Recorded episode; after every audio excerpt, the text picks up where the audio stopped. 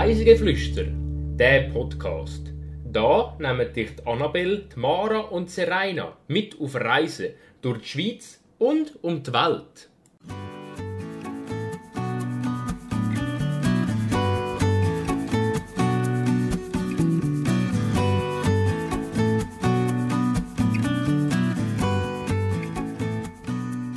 Wir schlendern durch die Gassen und lassen uns von historischen Fakten berieseln.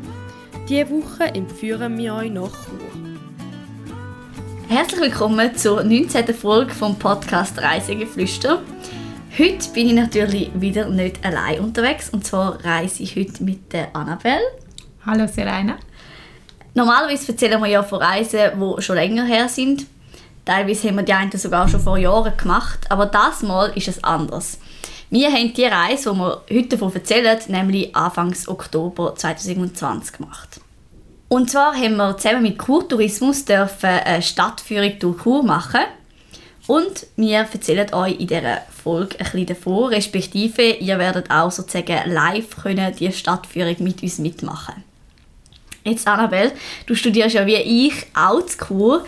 Bist du vor dieser Führung schon dazu gekommen, die Stadt ein bisschen anzuschauen und ein bisschen zu erkunden? Also ich muss sagen, dass ich, seit ich in Chur studiere, eigentlich gar nicht so viel von Chur gesehen habe. Ich bin vorher schon mal in Chur und habe auch schon Führungen respektive an einem Denkmaltag bin ich mal dort gewesen. Also mhm. habe schon verschiedene Baudenkmale besucht äh, und bin dort also auch schon recht umgekommen in der Stadt. Aber jetzt, seit ich studiere, wir haben glaube ich mal einen Anlass ganz am Anfang gehabt, mit in der Altstadt. Ja. Und vielleicht einmal mit Kollegen mal noch in der Altstadt, aber viel weiter bin ich jetzt nicht gekommen. Und ich muss sagen, also Aussen, Aussenquartier in Anführungs- und Schlusszeichen, also nicht gerade die Altstadt, Altstadt, äh, kenne ich gerade noch unser Medienhaus und das wäre es dann. Ah, das Hauptgebäude von unserer Hochschule kenne ich auch. Aber das wäre es dann. Ja. Ja, mir geht es eben lustigerweise ähnlich, auch wenn ich ja in dem Sinn dort wohne. Also das ist vielleicht übertrieben gesagt, aber zumindest Wochenaufenthalt drin bin und du ja nicht. Ähm, aber man hat, also ich habe immer ein bisschen zu wenig Zeit gehabt, das Gefühl, um die Stadt genau anzuschauen. Und bevor ich dort angefangen habe zu studieren, war es immer so, ein bisschen so gewesen, ja, cool, dort fährt man vorbei. Wenn man halt irgendwie geht Skifahren oder so. Und die Stadt selber habe ich vorher noch nie angeschaut. Dann ist es ja absolut Zeit, um das zu ändern und das haben wir ja gemacht. Genau.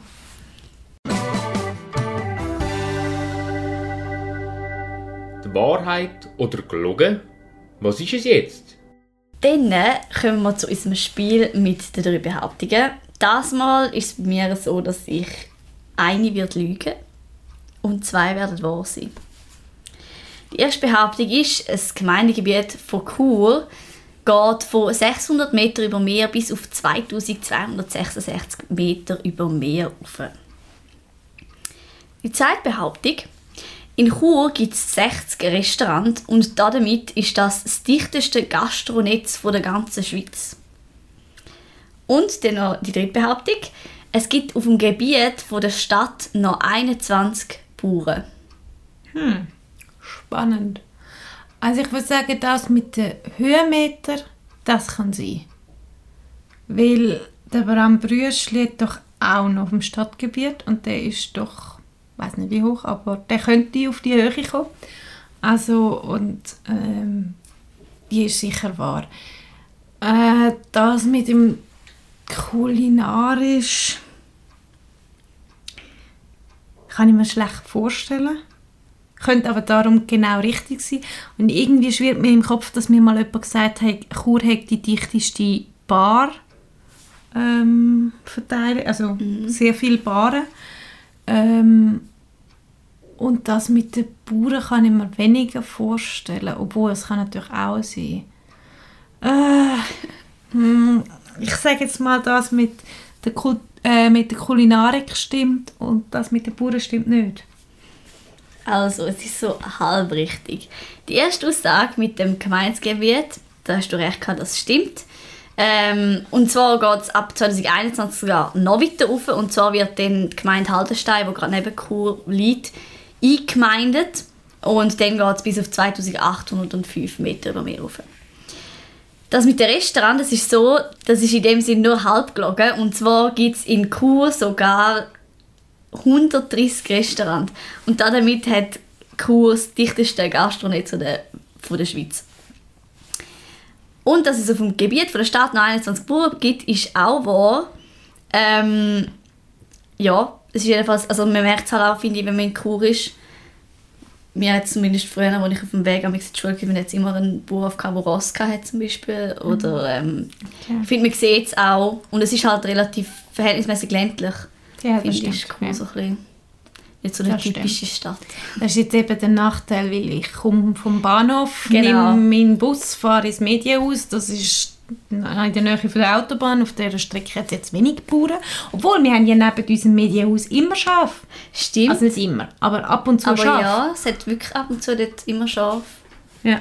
Ja, das stimmt. Also man sieht es man sieht's wirklich auch, dass es Bauern hat. Ja. Hätte man können drauf kommen Naja. Ganz kurz ein paar Fakten. Chur ist der Hauptort vom Kanton Graubünden und liegt auf 600 Meter über dem Meer. Die Stadt hat etwa 38'000 Einwohnerinnen und etwa ein Fünftel der Bündner Bevölkerung lebt in Chur selber. 50% von der Fläche von Chur ist bewaldet. Chur nennt sich nicht ohne Grund älteste Stadt von der Schweiz oder auch Alpenstadt. Chur ist schon seit etwa 5000 Jahren besiedelt. Dann kommen wir jetzt zum Reisebericht. Und zwar haben Annabelle und ich, wie schon erwähnt, dürfen eine Stadtführung zusammen mit Kurtourismus mitmachen. Und wir haben uns für das am Morgen am Bahnhof in Chur getroffen. Herzlich willkommen, Serena. Herzlich willkommen, Annabelle. Ich freue mich, euch hier in Chur zu begrüßen dürfen, auch im Namen von Chur Tourismus. Mein Name ist Karin Senti und ich bin hier in Chur geboren, ich bin hier aufgewachsen und ich bin auch Bürgerin von hier. Bereits hier am Bahnhof, wo wir sind, finden wir so Hinweise auf Chur. Und wenn ihr hier alle herumschaut, entdecken ihr das mit Bestimmtheit. Ja? Ja. Also ihr seht hier den Schriftzug Chur vom Christoph Rüttimann ist die, das ist das Kunstwerk, hast du das Kunstwerk da? Und es gibt uns so ein bisschen den Hinweis. Also, was zuerst ist Chur, logisch. Also die Stadt, wo die Leute so ein bisschen auch begrüßt sich da. Sie wissen, oh, wir sind am richtigen Bahnhof. Es zeigt aber auch zum Beispiel auf Englisch geschrieben Church. Also das vielleicht auch ein Hinweis an unsere Kathedrale. Seit über 1550 Jahren residiert dort oben ein Bischof und so zählen wir eigentlich auch zu den ältesten Bistümern nördlich von den Alpen. Und wenn ihr ganz genau her schaut, dann seht ihr aber auch noch Urkur. Für mich ein Hinweis, wie alt ist eigentlich die Stadt Chur? Wir haben uns ja als Werbeslogan draufgeschrieben, «Ha, Chur, die älteste Stadt der Schweiz. Ich kann euch beruhigen, also stimmt eigentlich auch. Wir haben nämlich Siedlungsspuren im Jahr 2000 gefunden, die zurückzuführen sind auf 11.000 vor Christus. Und da reden wir von Altsteinzeit. Das sind natürlich noch nicht irgendwelche großen Überbauungen gewesen. Das sind Jagdplätze, die man gefunden hat unterhalb der Kathedrale. Von, mit Bestimmtheit nur Nomaden, die auch weitergezogen sind, nachdem ihre Jagdgründe erschöpft waren. Kurt, Hauptstadt vom Kanton Graubünden, das wissen ihr. He? Ich glaube, da erzähle ich gar nichts Neues. Äh, flächenmäßig ist der Kanton Graubünden der grösste Schweizer Kanton. Es ist aber auch der dünn besiedelste Kanton. Und dann heißen wir nämlich nicht übrigens schon immer Graubünden. So heißen wir erst seit 1803, seit wir der Eidgenossenschaft zugeschlossen worden sind. Vorher war es der Freistaat der Bra- drei Bünde. Und deswegen sieht unser Kantonswappen auch so aus. He? Die drei Teile, wo sich, wo zuerst eigenständige ähm, Bünde waren und nachher sich 1524 zusammengeschlossen haben mit dem Hauptgrund. Ah, also Grenzen zu sichern und aber auch sich ein bisschen besser können gegen die Habsburger zu behaupten. Und dann sind wir noch mit drei Meer verbunden. Der Rhein fließt an Chur vorbei, der geht in die Nordsee, dann geht im Engadin ja, der Inn, fließt nachher in die Donau und ein bisschen später ins Schwarze Meer. Und die Südtäler fließen die münden in der Adria. Und so sind wir hier als Schweiz Binnenland, doch hier aus dem Kanton sind wir mit drei Meer auch verbunden. So, jetzt glaube ich, güchseln wir mal ein bisschen in die Stadt und gehen drauf. Auf dem Weg zum nächsten Punkt sind wir an einer Skulptur vorbeigekommen, wo die Umrisse von der Schweiz und die Umrisse von Graubünden aufzeigen. Ähm, und sind dann weitergelaufen am Springbrunnen neben der Bäckerei Merz vorbei. Als nächstes sind wir zum Verwaltungsgebäude von der Rätischen Bahn gekommen. Das ist ein stattliches, grosses Haus ähm, und hat einen grossen Park, der sehr gepflegt wirkt. Und weitere Informationen gibt uns Karin jetzt. Also das hier ist das Verwaltungsgebäude der Rätischen Bahn.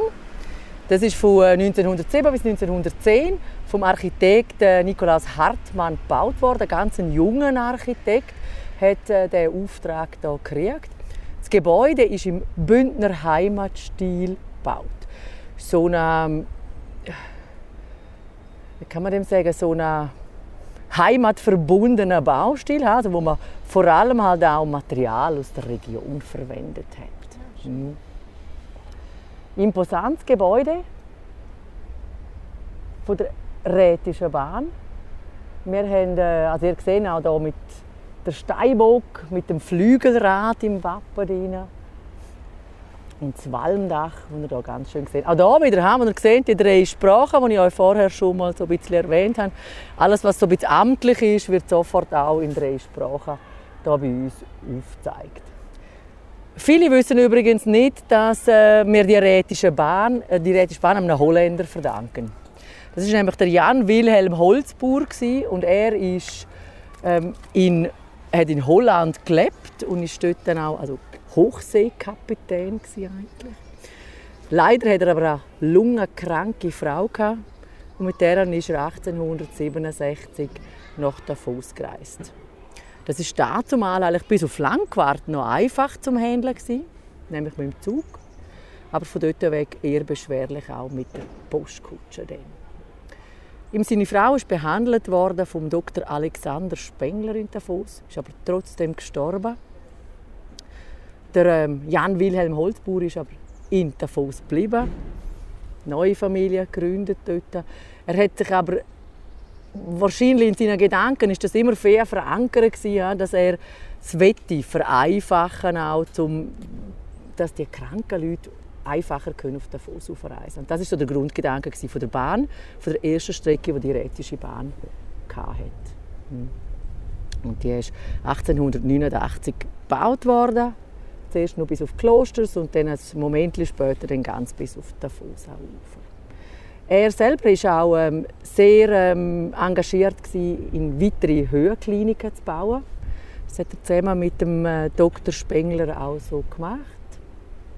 Spengler sagt euch vielleicht aufgrund von dem etwas. Einer der Söhne von Dr. Alexander Spengler war der Initiant von mittlerweile ja weltbekannten Spengler wo immer zwischen Weihnachten und Neujahr ist, bis jetzt halt auf das Jahr wegen Corona. Äh, es hat fast 400 Kilometer Streckennetz hier, was man nur 20 Kilometer SBB-Strecke hat. Es ist eine Schmalspur. Die offizielle Bezeichnung heißt Meterspurbahn. Das ist das, was hier viel lieber hören, auch, weil sie 1 Meter breit ist. Ja, und nachdem wir das Gebäude, das Verwaltungsgebäude der Rätischen Bahn angeschaut haben, sind wir wieder aus dem Park rausgelaufen und nachher ein bisschen weiter Richtung Altstadt, weil zu dem Zeitpunkt sind wir gar nicht in der Altstadt gewesen. Auf der linken Seite haben wir dann äh, ein relativ spezielles Gebäude gesehen für Kurverhältnis und zwar ähnelt so ein bisschen einer Moschee. Also es hat so eine Kuppel auf dem Dach und äh, das ist ein Kunstmuseum heutzutage und früher war das aber ein Einfamilienhaus gewesen. Und der, Bau, äh, der Grund, wieso das Haus eigentlich so aussieht, ist, dass der Bauherr Baumwollhändler in Ägypten war und den Stil sozusagen übernommen hat. Nachher sind wir vorbei an der alten Post und der Graubündner Kantonalbank gelaufen und sind schon sozusagen fast in der Altstadt inne eigentlich. Und dann ist auf der rechten Seite ein sehr spezieller Brunnen gekommen, der ganz rund war und das Wasser ist auf der Seite so rausgelaufen.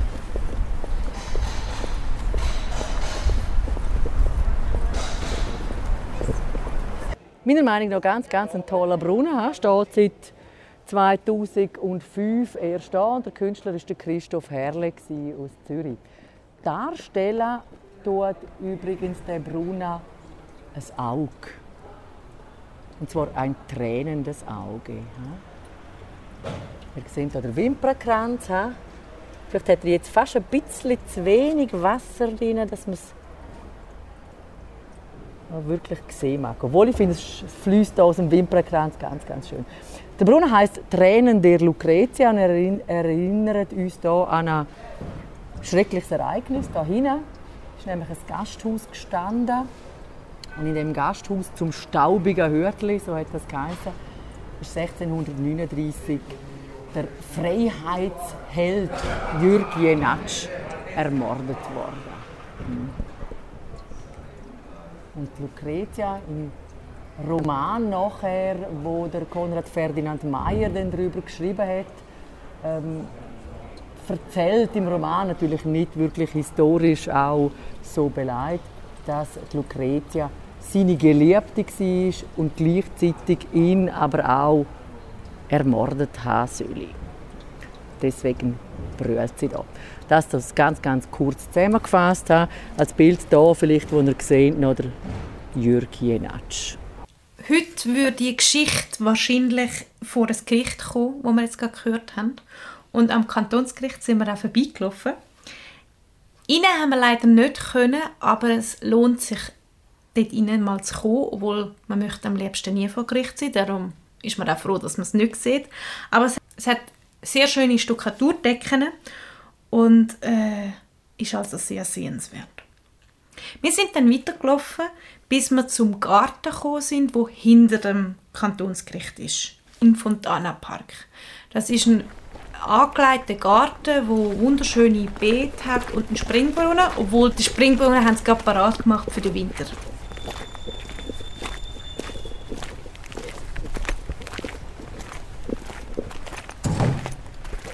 Morgen.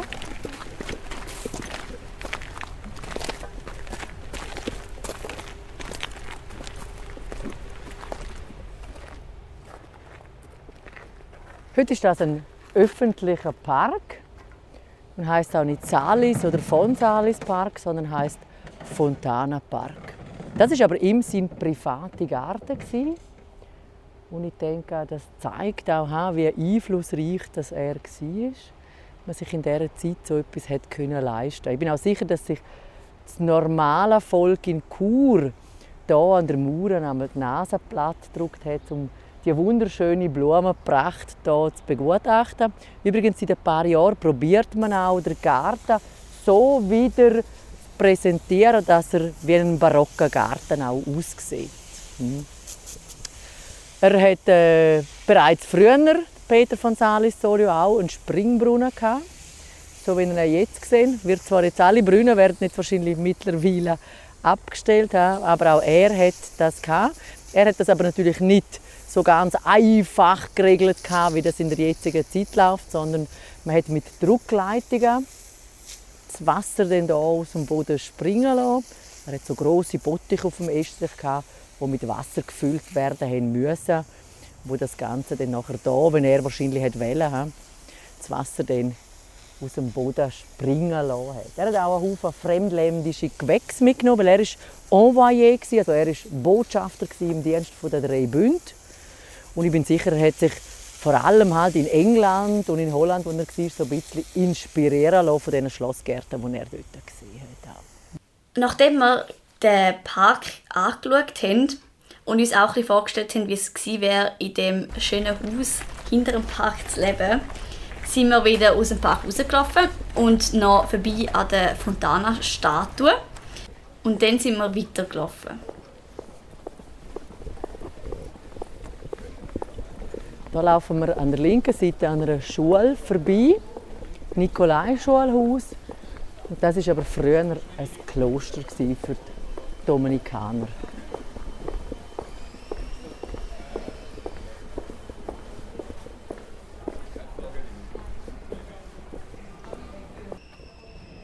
Auch wenn ihr selber vielleicht noch gar nicht in Kur sind, behaupte ich jetzt einfach, dass ihr alle schon mal hier auf dem Kornplatz gestanden sind in Chur.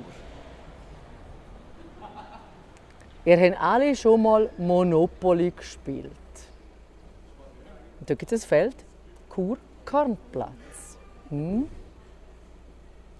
Darum sage ich, auch wenn ihr physisch noch nie in Chur sind, die meisten kennen Chur Kornplatz vom Monopoly-Spiel auch. Früher hat der Platz aber Klosterplatz geheißen, weil wie vorher erwähnt habe, sind wir am ehemaligen Kloster ähm, Nikolai vorbeigelaufen. Wo dann aber die Reformation hier auf Chur kam, 1523, ist darauf ab, das Kloster aufgelöst worden und seitdem eigentlich bis auf wenige Unterbrüche eigentlich immer eine Schule gewesen. Der Platz hat aber noch eine Weile später auch noch Klosterplatz geheißen. Man hat dann aber plötzlich gefunden, ah, man möchte doch nicht, dass außerhalb von Chur vielleicht noch jemand denkt, dass man da in der Stadt das Kloster hätte wegen dem Klosterplatz. Und so ist der Platz umbenannt worden in Kornplatz, weil das Gebäude hier auch eine Kornkammer war, wo wir jetzt die Stadtpolizei drin haben. Vom Polizeigebäude sind wir dann weitergelaufen und sind an einem Haus vorbeigekommen, wo Malereien an der Wand hatte, wo Zunft darstellt. Und ähm, in Chur gibt es fünf Zünfte. 1464 hat es einen schlimmen Stadtbrand in Chur gegeben, unter anderem auch das Rathaus abbrennt ist. Wir sind dann weitergelaufen auf den Ochsenplatz und man muss sagen, dass viele Plätze in Chur nach dem, was dort drauf mal passiert ist, benannt worden sind. Somit ist auch auf dem Ochsenplatz hat man Ochsen gehandelt. Ein paar Schritte weiter sind wir beim Obertor. Gewesen.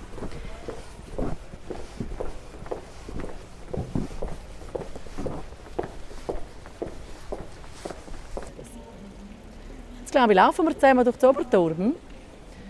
Einmal im Jahr übrigens, immer im Sport, äh, im Sportfrühling laufen alle Churer Schüler auf das Maiensäß. Das passiert seit 1854, also seit jetzt über 160 Jahren. Sie treffen sich am Morgen am 7. und laufen dann alle zusammen, also fast 3000 Schüler, die dann hier durch das Obertor rausmarschieren und auf die umliegenden Maiensäß gehen, wo sie nachher den ganzen Tag auch dann verbringen. Ein Brauch, den wir nur hier in Chur haben.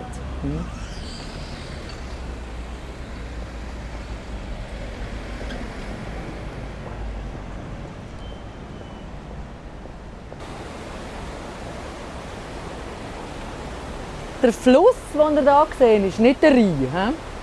Das ist die Plessur. Die entspringt in Arosa und führt nachher hier in die fast 30 Kilometer runter, mündet ein bisschen weiter unten auch in der Rhein. Der Name Plessur könnte möglich sein, dass er bereits aus der römischen Zeit stammt, nämlich vom Wort Blessura, Verletzungen. Plessur war nämlich nicht immer so tiefgelegt, wie ihr sie jetzt seht. Und immer wenn Schneeschmelze war, hat sie extrem viel Wasser gebracht und das hat auch mit sich gebracht, dass immer wieder einmal Überschwemmungen, Hochwasser hier auch in der Stadt waren. Und wenn wir so sagen, hat der Stadt Verletzungen zugeführt. Was ihr auch seht von hier, fast am besten, wenn ihr hier den Berg drauf schaut. Der Berg ist der Pizockel. Und ihr seht dort so Seile, die gespannt sind. Das ist nämlich unsere Bergbahn, die direkt ins Naherholungsgebiet der Churer geht. Auf Brambrüsch nämlich. Früher sind wir dort einfach nur Skifahren. Mittlerweile wird es ja nicht nur für das Skifahren genutzt im Winter, sondern sogar gerade so viel mal im Sommer, hauptsächlich zum Wandern, aber natürlich auch äh, Mountainbiker, die da sehr viel Spaß am Berg haben. So, jetzt, es ist ein bisschen relativ laut da, darum gehen wir jetzt wieder in die Stadt hinein. Ja, nachdem wir jetzt da eigentlich sozusagen außerhalb der Stadt gestanden sind und zwar ähm, direkt neben der Schiene der Arosa-Bahn ähm, an der Plessur, sind wir dann wieder zurück in die Stadt. Und zwar durch ähm, einen kleinen Seiteneingang. Und dort hat man noch ein Stück von der Stadtmauer gesehen. Und das ist recht selten, weil vieles existiert nicht mehr oder ist einfach auch selber zusammengeflogen. Und dann sind wir wieder in der Altstadt gestanden und sind so leicht rechts abgebogen und sind auf den Arkasplatz gekommen. Dort auf dem Arkasplatz sind wir auf das Thema Rätoromanisch gekommen. Die rätoromanische Sprache ist entstanden, bevor die Römer hierher gekommen sind, hat äh, ein rätokeltisches Volk hier gelebt. Und das, äh, die keltische Sprache hat sich dann nachher mit dem Vulgärlatein, was das einfache Volk der Römer geredet hat, vermischt. Und aus dem heraus ist die rätoromanische Sprache entstanden. Das Sprachgebiet war übrigens viel grösser als der jetzige Kanton Graubünden. Also man hat ähm, bis fast auf Oberried, also Richtung Bodenseeregion, romanisch geredet, aber auch ins Glarnerland und in Südtirol. Also in Südtirol finden wir immer noch so Enklaven, wo eigentlich auch eine romanische Sprache noch geredet wird. Was ist aber passiert, dass man hier in Curio eigentlich nur noch Deutsch geredet hat? Also bereits im 2. und 3. Jahrhundert sind so alemannische Völker auch vom Weg von Norden nach Süden gekommen und sie haben so Vorläufersprachen vom Deutschen bereits hier in die Stadt hineingebracht. Entscheidend ist aber sicher dass im Jahr 843 das Bistum in Chur nicht mehr einem Erzbistum in Mailand unterstellt war, sondern einem Erzbistum in Mainz. Und das hat mitgebracht, dass so all die Gelehrten und Geistlichen vom deutschsprachigen Raum gekommen sind und da immer mehr Deutsch auch in die Stadt hineingebracht haben. Bis zum Stadtbrand 1464 sind wir aber eine zweisprachige Stadt. Also man hat sowohl Deutsch wie auch Rätoromanisch gehört. Und erst dann mit dem Wiederaufbau der Stadt, wo wir extrem viel ähm, auswärtige Arbeiter auch hatten, die alle aus dem deutschsprachigen Gebiet gekommen sind, kann man sagen, das hat langfristig so ein bisschen das Todesurteil hier in der Stadt Chur für das Rätoromanische bedeutet. Also die haben das rausgedrängt aus der Stadt. Ja. So ist es eigentlich gekommen, weil nur schon Dörfer hier um Chur haben, haben das sicher schon gehört, reden schon wieder Romanisch. Vom Arkasplatz sind wir dann weitergelaufen zur Martinskille das ist die grösste reformierte Kirche vom Kanton Graubünden und ist auch zum Opfer gefallen vom Stadtbrand. Der Turm ist 80 Meter hoch und das zwar erst seit 1917, weil dann ist einmal aufgestockt wurde. Churer ärgert sich noch heute über die paar Zentimeter, wo ihnen fehlt, um das grösste Ziffernblatt der Schweiz zu haben. Wir sind dann weitergelaufen durch das Bärenloch. Das Bärenloch ist eine Art ein kleiner Tunnel, wo ganz dunkel ist, auch nicht sehr hoch und glaube auch so knapp einen Meter breit. Also wirklich eine Art wie ein Bär, der dort drin wohnt. Und schauen wir mal, was dort dazu zu erzählen gibt.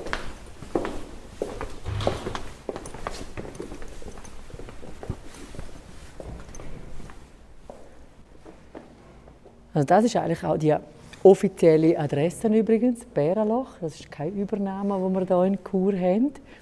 Post geht wirklich ans Bärenloch.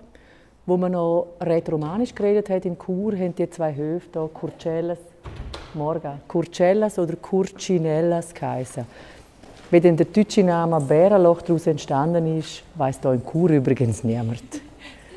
Also vielleicht erinnert es an eine Bärenhöhle. Wir sind jetzt hier durch den dunklen Gang auch durchgelaufen. Vielleicht ist das so ein bisschen wie eine Bärenhöhle. Vielleicht hat es aber auch hier Tanzbären im Mittelalter, die auf ihren Auftritt gewartet haben.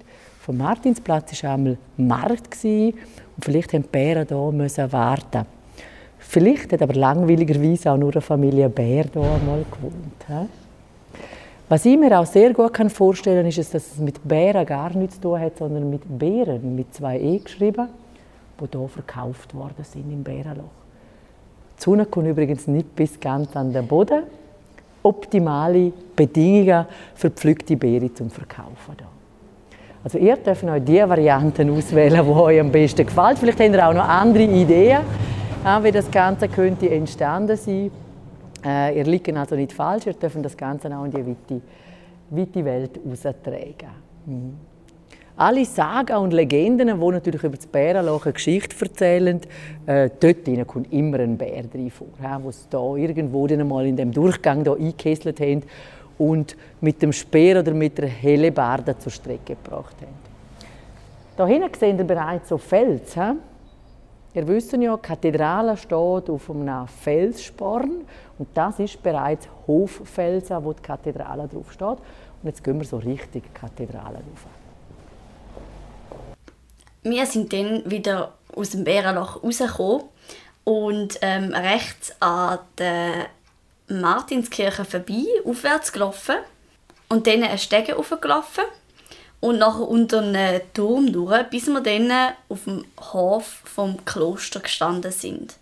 Und man kann sich das so vorstellen, dass eigentlich rundum ein Gebäude hat und auf der einen Seite steht dann noch eine Kathedrale, aber die ist jetzt nicht so groß wie, vielleicht eine andere große Kathedrale, die man kennt, und sie ist relativ klein, aber in genau die rein sind wir dann auch noch gegangen.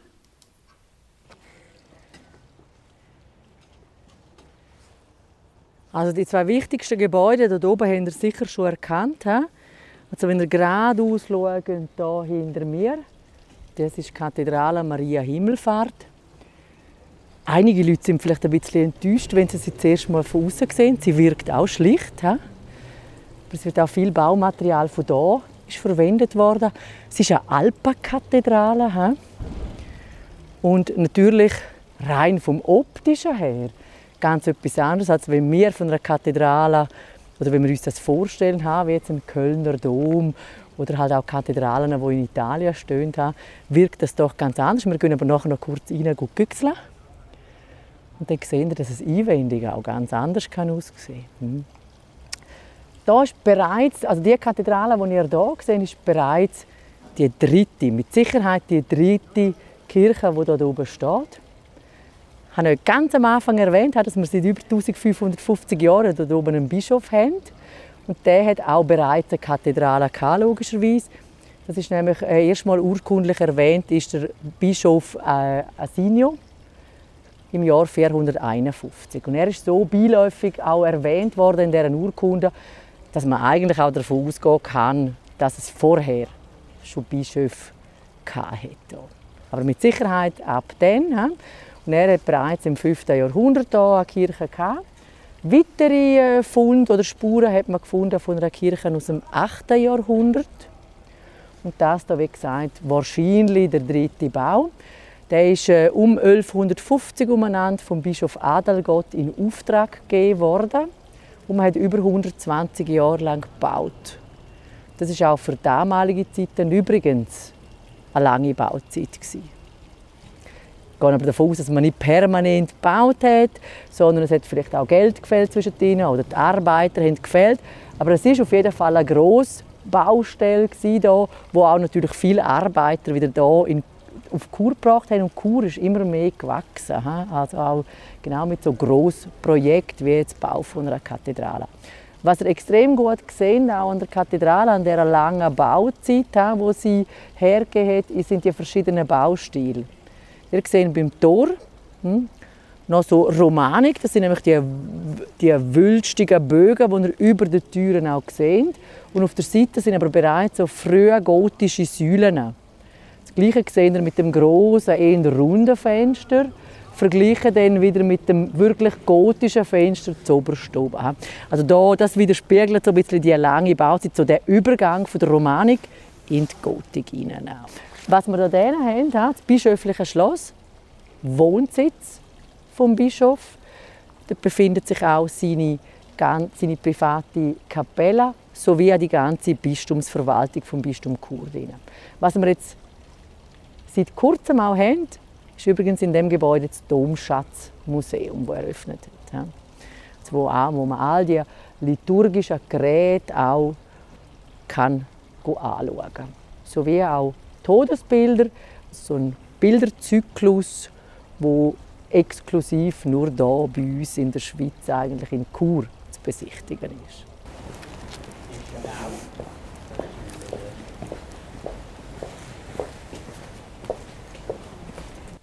Also vom Äußeren haben wir ja vorher gesehen, so Romanik und Gotik. Natürlich wir das auch hier drinnen in der Kirche, aber ihr habt noch x verschiedene andere Baustile, die wir dort finden. Bis auch zu modernen Elementen. Für mich das schönste Kunstwerk, das wir finden, ist, wenn wir gerade aus hinter mir durchschauen, oben im Chorbereich, der spätgotische Schnitzaltar. Ich behaupte auch, dass es der schönste spätgotische Schnitzaltar in der Schweiz ist, den wir finden werden. Er ist in sechsjähriger Arbeit von einem Künstler namens Jakob Russ hergestellt worden. und 1492 vollendet worden. Er ist komplett aus Holz und beinhaltet über 150 Figuren. Es ist ein Flügelaltar mit den Türen, die Flügel können auch geschlossen werden. Das passiert immer in der Adventszeit und in der Fastenzeit. Also dann seht ihr nichts von dieser schönen Pracht, von diesen grossen Figuren. Also ihr seht auch, wie filigran das alles geschaffen worden ist. Speziell sicher auch, wenn ihr vorne schauen, in den Chorbereich, also hier hinter mir, auf dieser Seite, der Knick, den es vorne im Chorbereich hat. Ich zeige euch das auch gerade noch schnell. Im Grundriss der Kathedrale, also der obere Chorbereich, massiv knickt. Über das wird übrigens immer noch heftig diskutiert. Die schönste Erklärung dazu ist sicher, dass es rein theologisch, also von der theologischen Seite her, das geneigte Haupt von Jesus am Kreuz darstellen soll. Man geht aber eher davon aus, dass es bautechnische oder topografische Gründe sind. Wir sind dann wieder aus der Kathedrale raus, an der Kante vorbei und muss sagen, die Kante hat wahrscheinlich die schönste Aussicht wo eine Kante kann haben, nämlich über die ganze Stadt Chur. So ein Ausblick, den wir jetzt über die Stadt Chur haben, nicht nur über die Altstadt, sondern auch über die Neustadt. Was übrigens viele Leute ja vermuten lässt, wenn sie nur an Chur vorbeifahren und eigentlich nur die Neustadt sehen, dass es gar nicht so eine schöne Altstadt hier in Chur auch hat. Also dass Vermutung auch. Was ihr da unten auch gesehen übrigens, ist gerade der Seenhof, unser Gefängnis. Güchseln wir vielleicht nachher, ob wir so einen Schlüssel noch ergattern können und niemand gerade drin ist und ihr doch noch schnell könnt reinschauen könnt. Ja, wir konnten sogar einen Schlüssel ergattern. Also ihr seht hier den Stacheldraht vom Gefängnis. Über 200 Jahre ist das hier das kantonale Gefängnis vom, äh, vom, also vom Kanton Graubünden. Und die haben jetzt im März sind die in die neue Strafanstalt in Katzis verleiht worden. Also bis auf die Staatsanwaltschaft haben alle gezügelt. Die Ironie war dann aber auch vorhanden, weil aus der Staatsanwaltschaft ist gerade ein Gefangener geführt worden, wo wir dort vorbeigelaufen sind. Wir sind dann weitergelaufen und haben noch etwas über die ehemalige Strassenbeleuchtung gelernt. Hier oben finden wir noch so ein Überbleibsel aus der alten Zeit. Die Pechpfanne. Und das war die Strassenbeleuchtung im mittelalterlichen Chur. Und wenn ihr das seht, dann könnt ihr euch vorstellen, dass es nicht nur einmal brennt hat, sondern mehrere Mal. Auf dem Teller hat es drei Dornen. Und dort haben sie so Holzblöcke, die sie vorher in Öl tränkte Lümpen oder Fäden umwickelt haben, angezündet und äh, man hat übrigens aber dürfen in Föhnecht, was wir ja viel haben in äh, der Stadt Chur, auch Pechpfannen nicht anzünden.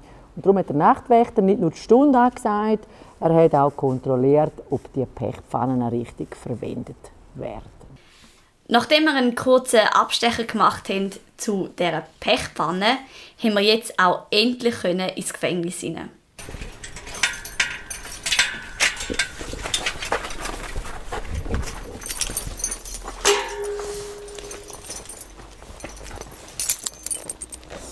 Dass das so wieder bis der Hintereingang. Wir gehen nachher da wieder raus, darum spielt es nicht so eine Rolle wegen dem Schliessen. Im Moment laufen da so archäologische Ausgrabungen, wo man, wo man übrigens auch Ende Juli hat man den sensationellen Fund von dieser Gussform gemacht, da, wo auch in der Zeitung dokumentiert ist.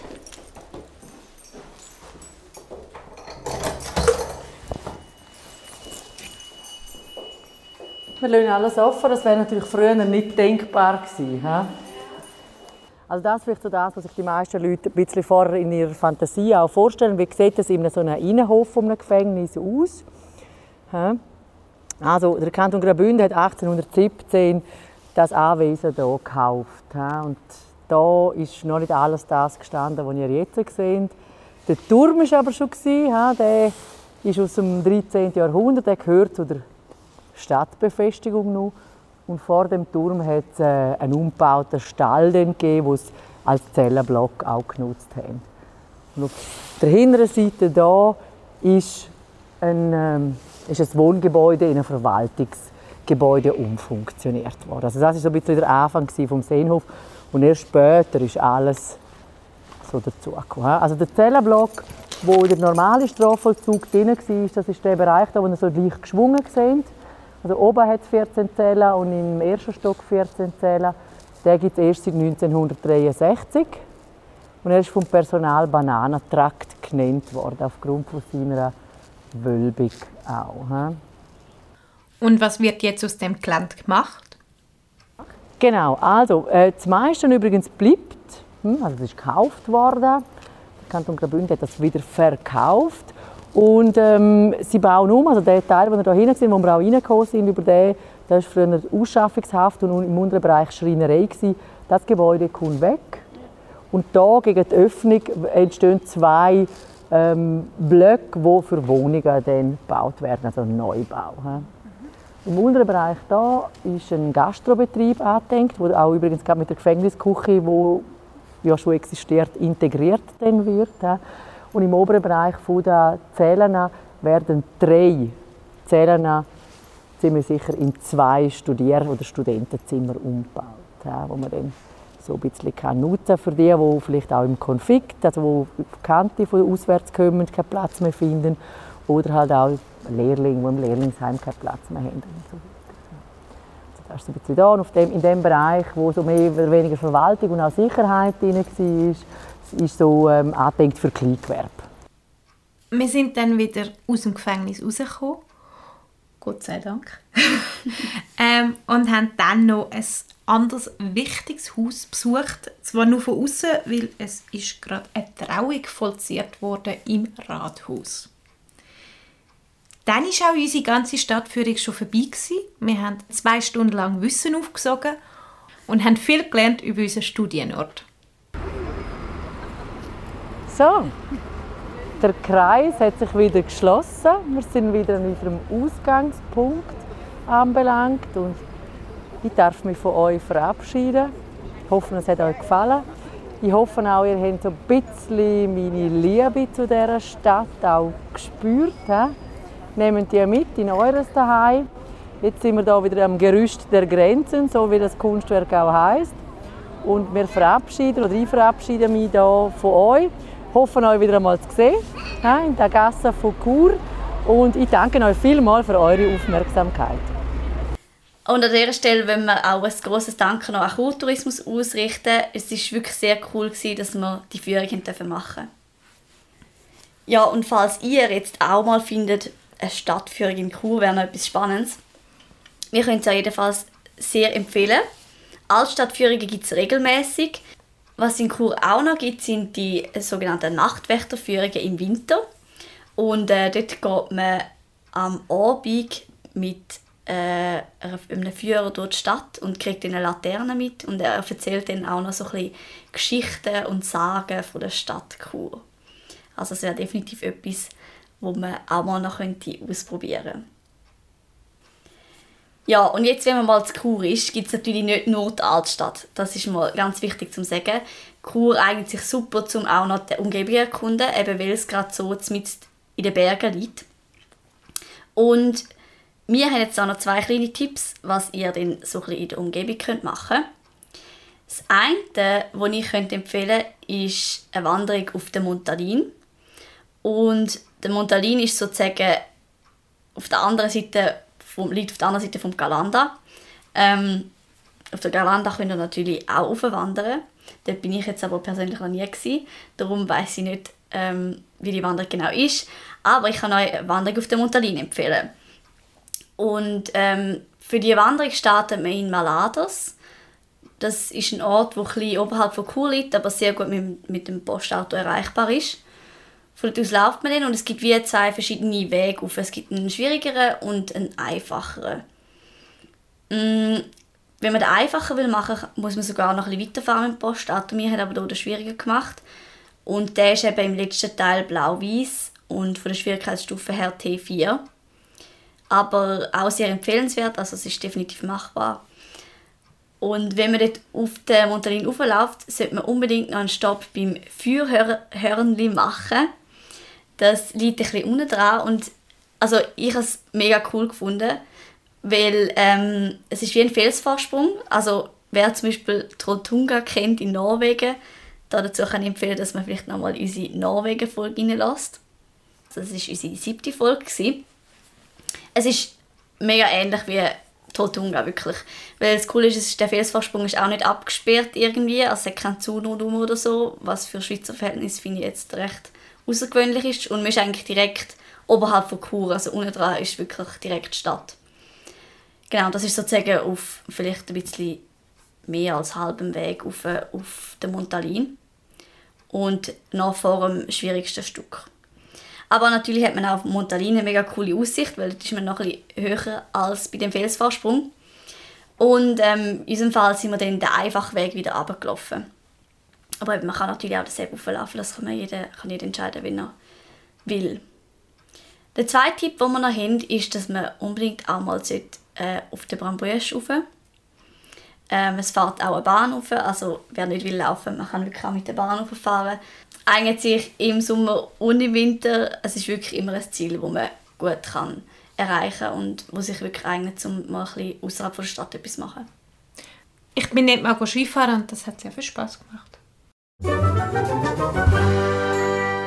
Jetzt noch ganz einen kleinen Geheimtipp. Wenn ihr mal in Kur sind, würde ich euch unbedingt empfehlen, einen Kaffee oder sonst irgendetwas im Kaffee Klatsch trinken zu gehen. Ähm, das ist ein Kaffee, das relativ zentral gelegen ist, und zwar direkt neben der Stadtbibliothek im alten Postgebäude und ist damit auch nicht äh, weit weg vom Bahnhof. Und äh, das Kaffee Klatsch ist wie eine kleine Kette, also sie haben, ich glaube in der Schweiz etwa drei Filialen insgesamt und ist so ein bisschen im Stil vom Starbucks, sage ich jetzt mal so. Ähm, aber es ist überhaupt nicht das Gleiche, weil sie sind ähm, ganz anders im Sinne von, was sie anbieten und ähm, auch das Lokal ist mega cool eingerichtet und sehr gemütlich. Von dem her, gehen unbedingt dorthin, wenn ihr mal in Kurs sind. Also kann ich mich nur sehr anschließen. Und es gibt sehr gute Waffeln. Hast du mal Waffeln dort gehabt? Okay, dann muss ich auch mal die Waffeln probieren.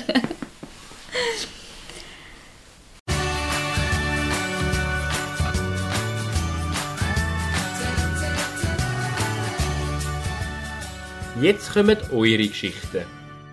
Bist du auch schon mal in Kuh und hast dort vielleicht etwas gemacht, wo wir jetzt noch nicht erzählt haben oder vielleicht auch noch einen anderen Keimtipp, wo wir unbedingt wissen müssen? Dann schick uns doch deine Geschichte entweder via Instagram als DM an reisegeflüster.podcast oder, falls es etwas länger ist, kannst du uns auch gerne ein Mail schreiben an reisegeflüsterpodcast.gmail.com. Wir freuen uns sehr auf eure Geschichten. Zu unserer Playlist würde ich bei dieser Folge ähm, die Band Kaufmann hinzufügen. Und zwar sind die aufstrebende Churer Band, die Volk in Mundart singt. Äh, und was ich dort bei ihnen ein bisschen lustiger gefunden habe, auch, dass sie halt von Plätzen und Orten singen, wo es in Chur halt auch wirklich gibt. Was noch lustig ist, wenn man mal eine Stadtführung gemacht hat oder allgemein sonst Chur kennt. Und besonders empfehlen würde ich die Lieder Lisa und das Lied Norwegische Krone. Wir hoffen, ihr reist auch nächstes Mal wieder mit uns mit. Dann reisen wir mal nicht in die Stadt, sondern in die Natur raus und flüchten ein bisschen aus dem Alltag. Bis dann, tschüss zusammen. Tschüss!